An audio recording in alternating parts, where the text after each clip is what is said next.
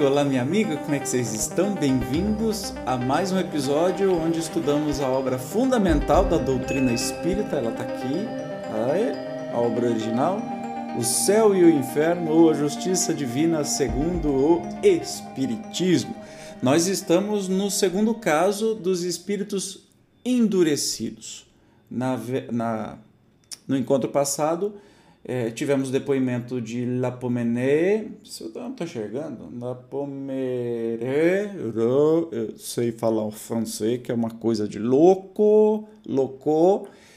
Hoje nós vamos continuar com Angèle, ou Angèle, nulidade sobre a terra. Então, sem demora, você sabe que aqui não tem enrolação, vamos para o texto de hoje. Comunicação foi dada em Bordeaux, 1862. Com este nome, um espírito se apresentou espontaneamente ao médium e aí a pergunta do médium: Arrependei-vos das vossas faltas? O espírito diz um sonoro: Não. Então, por que me procurais? Para experimentar. Acaso não, sou feliz, não sois feliz? Não. que interessante. As respostas lacônicas, né, é, são muito interessantes. Continua aqui, ó. Sofreis? Resposta muito clara. Não. O que vos falta? A paz. Certos espíritos só consideram sofrimento que lhes lembra suas dores físicas, convindo, não obstante ser intolerável seu estado moral. Então, assim, sofre? Não, não sofro. Sofre sim, é que não só faz essa, essa ponte com o sofrimento é, físico, porque no caso não tem mais corpo físico, não tem esse sofrimento. Na segunda comunicação, como pode faltar-vos a paz na vida espiritual? Uma mágoa do passado. A mágoa do passado é remorso. Estareis, pois, arrependida? Não, temor do futuro é o que experimento. E o que você teme? O desconhecido. Estás disposta a dizer, agora na terceira comunicação, né? A gente já percebeu que é uma mulher, mas isso não importa na vida espiritual, tanto fez, tanto faz. Estás disposta a dizer-me o que fizestes na última encarnação? Isso talvez me facilite a orientar-vos. Nada. Oi, nada. Não quer, não quer falar. Aí você percebe que o espírito tá, é, é realmente endurecido, cabeça dura. Na quarta comunicação, qual a vossa posição social? Mediana. Ah, ela já começa a falar, né? É, você foi casada? Sim, fui esposa e mãe e cumpriste zelosa os deveres decorrentes desse duplo encargo, né, de esposa de mãe? Não, meu marido entediava-me, bem como meus filhos. Olha que interessante. A gente vai para a quinta comunicação agora. E de que modo preenchestes a existência? Divertindo-me em solteira e enfadando-me como mulher. Quais eram as vossas ocupações? Nenhuma. E quem cuidava da casa? A criada já na sexta comunicação. Não será cabível atribuir a essa inércia a causa dos vossos pesares e temores, né? essa inutilidade? Talvez tenhais razão, mas não basta concordar. Quereis reparar a inutilidade dessa existência auxiliar os espíritos sofredores que nos cercam? Como? Olha que interessante. Ajudando-os a aperfeiçoarem-se pelos vossos conselhos e pelas vossas preces. Você começa a perceber que a pessoa já está um pouco mais interessante, né, interessada é, para mudar essa situação. Então começa endurecido. Eu acho que vai ser sempre assim. Começa o espírito endurecido, mas aí depois vai caminhando, né? Especialmente com as comunicações. Mas continua a comunicação. Eu não sei orar. E uh, quem está perguntando diz assim: falo, falo, faremos juntos e aprendereis. Quer? Não. Mas por quê? Cansa. Eita, difícil, né? Bem endurecido. Mas vamos lá então agora ver as instruções do guia do médium que recebeu esta comunicação sobre do que se trata. Vamos lá. Damos-te instrução, facultam, do-te conhecimento prático dos diversos estados de sofrimento, bem como da situação dos espíritos condenados à expiação das próprias faltas. Angélia era uma dessas criaturas sem iniciativa, cuja existência é tão inútil a si como ao próximo. amando apenas o prazer, incapaz de procurar no estudo, no cumprimento dos deveres domésticos e sociais as únicas satisfações do coração, que fazem o encanto da vida, porque são de todas as épocas, ela não pôde empregar a juventude senão em distrações frívolas, e quando deveres mais sérios se lhe impuseram, já o mundo se lhe havia feito um vácuo, porque vazio também estava o seu coração. Sem faltas graves, mas também sem méritos, ela fez a infelicidade do marido, comprometendo pela sua incúria e desleixo o futuro dos próprios filhos. Deturpou-lhes o coração e os sentimentos, já por seu exemplo, já pelo abandono em que os deixou, entregues a fámulos, que ela nem sequer se dava ao trabalho de escolher. A sua existência foi improfícua e, por isso mesmo, culposa, visto que o mal é oriundo da negligência do bem. Ficai bem certos de que não basta abster-vos de faltas, é preciso praticar as virtudes que lhe são opostas. Estudai os ensinamentos do Senhor, meditai-os e compenetrai-vos de que eles, se vos fazem estacar na senda do mal, também vos impõem voltar atrás, a fim de tomardes o caminho oposto que conduz ao bem. O mal é a antítese do bem, logo, quem quiser evitar o primeiro deve seguir o segundo, sem o qual a vida se torna nula, mortas as suas obras, e Deus, nosso Pai, não é o Deus dos mortos, mas dos vivos.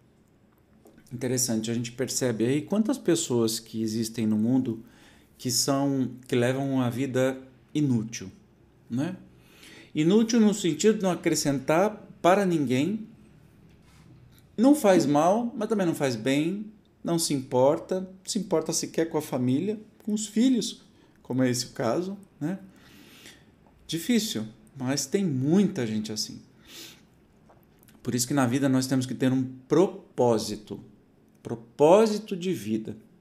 Não significa ser, não precisa ser um trabalho remunerado. Se a sua situação de vida é, permite que você não precise trabalhar para viver, tenha um propósito né? Primeiro você é privilegiado, privilegiada, mas mesmo assim você pode fazer outras coisas.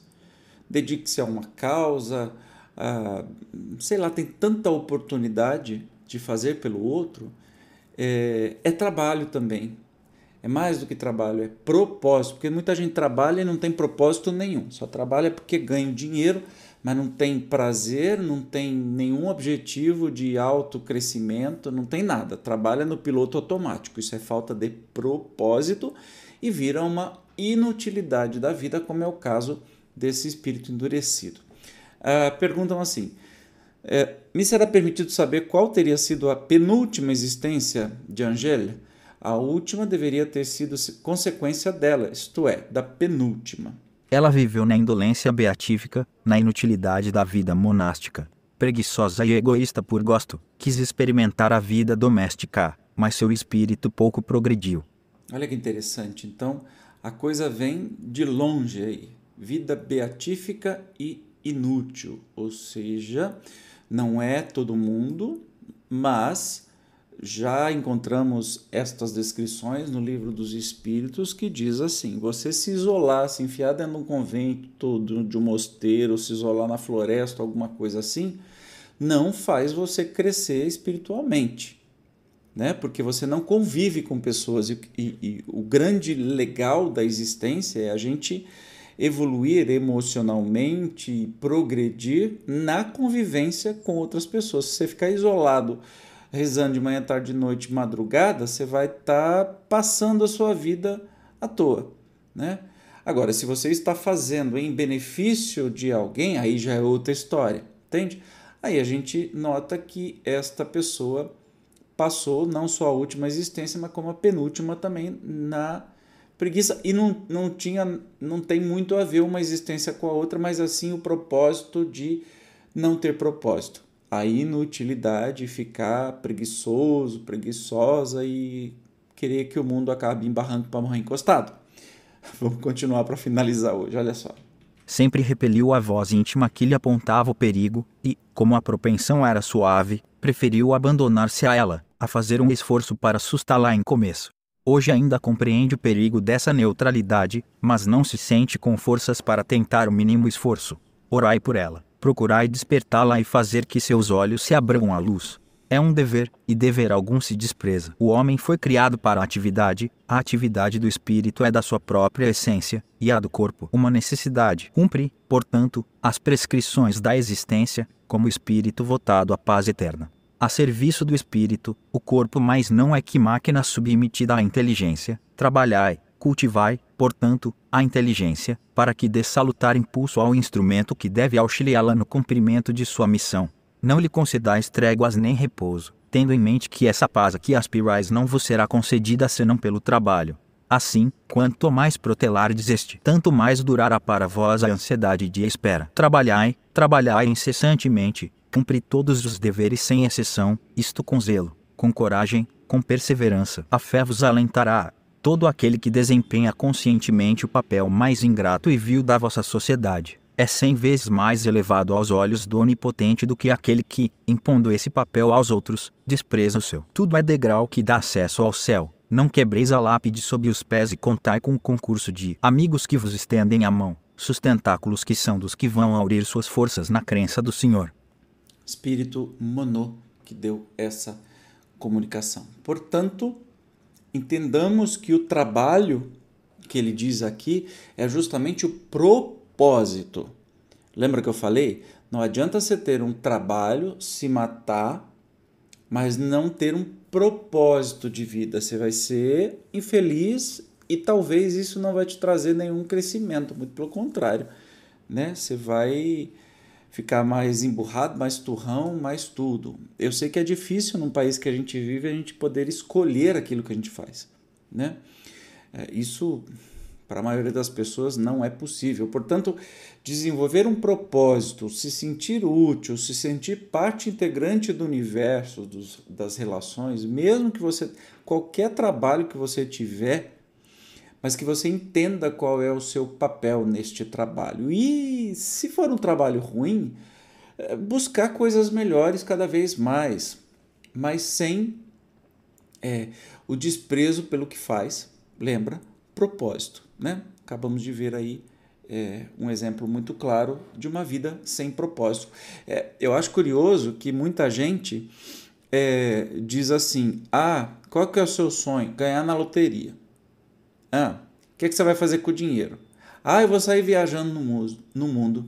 Então, gente, é uma grande chance para cair numa baita de uma depressão porque fica uma falta de propósito na sua vida. Qual o seu propósito? Torrar dinheiro? Né? Isso não vai dar certo, não vai funcionar. Uh, o propósito que a gente tem que sempre colocar no coração é: quero fazer coisas que me ajudem ajudem as pessoas a progredirem, coisas para o bem coletivo. Né? É o maior propósito que a gente pode ter: luta por justiça social, posicionamento político em favor da justiça social pelos mais fracos. Isso é um propósito e pode estimular né, a gente a seguir em frente. Beleza? No próximo programa nós vamos ver um espírito aborrecido. Ué, quem será? Eu te espero, como sempre. Até o próximo. Obrigado por ter chegado até aqui. Tchau.